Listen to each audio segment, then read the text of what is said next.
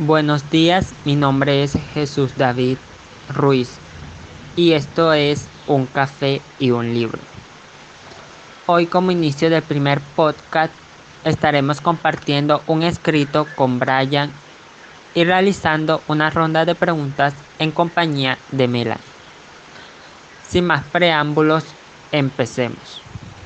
Buenos días, mi nombre es Brian Chovil y a continuación les presento el escrito que se habló anteriormente. Despedida, ¿sabes por qué no me voy?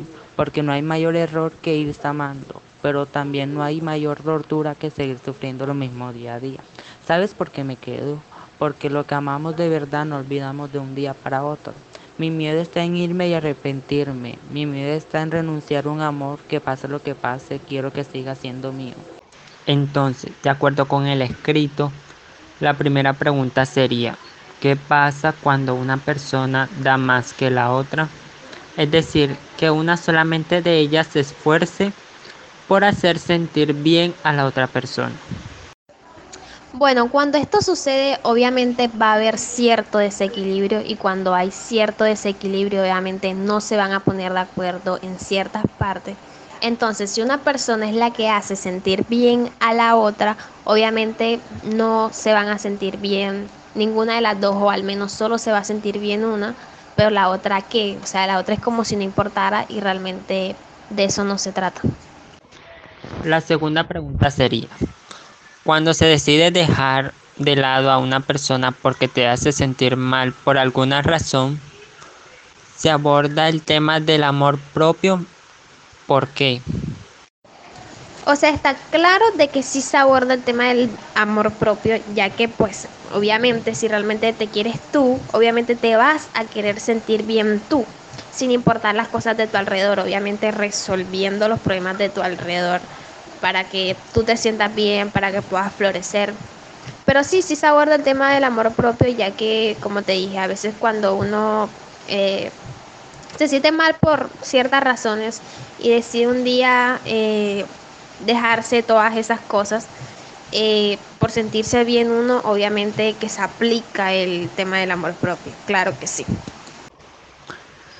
La tercera pregunta dice, ¿es bueno o no dejar que los demás tomen decisiones por ti o que aporten algo frente a este tipo de situaciones? Bueno, yo creería de que sí es bueno realmente retroalimentarse de todos los consejos que te dan tus amigos, las personas que te quieren, etcétera.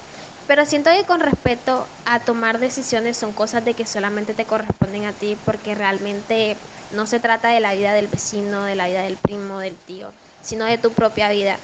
Y si pues realmente con las decisiones que tomas tiendes a equivocarte, realmente de alguna u otra manera son enseñanzas, entonces de algún u otro modo son cosas de que no son malas del todo, pero como te dije, son cosas de que te van a afectar al principio, pero no todo el tiempo, porque de alguna u otra manera algún día vas a aprender de ese error que, te, que cometiste, perdón.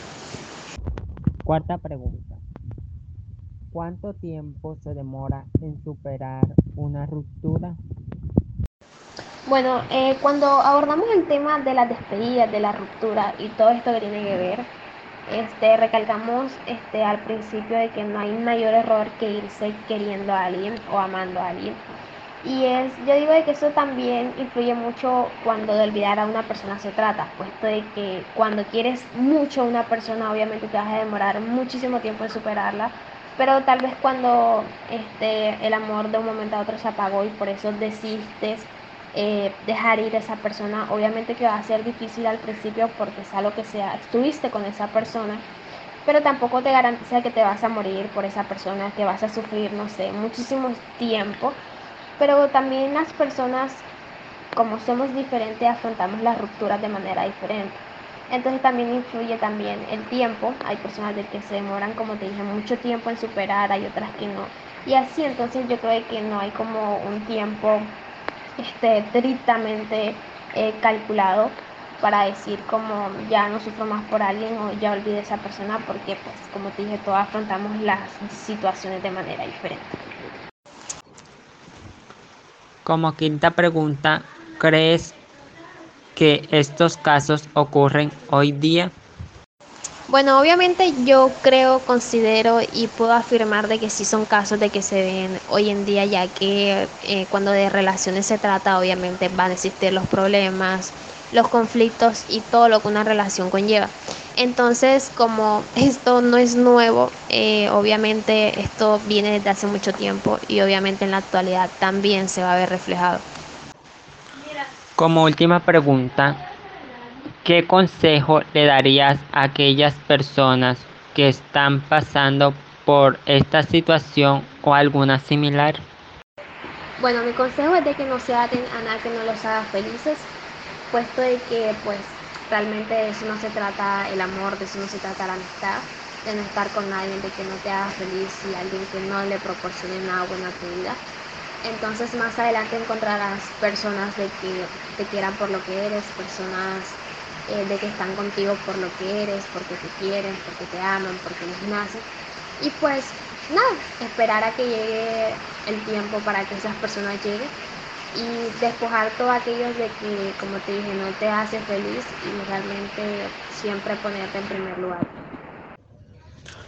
Con esto hemos llegado al final por el día de hoy. Espero que les haya gustado.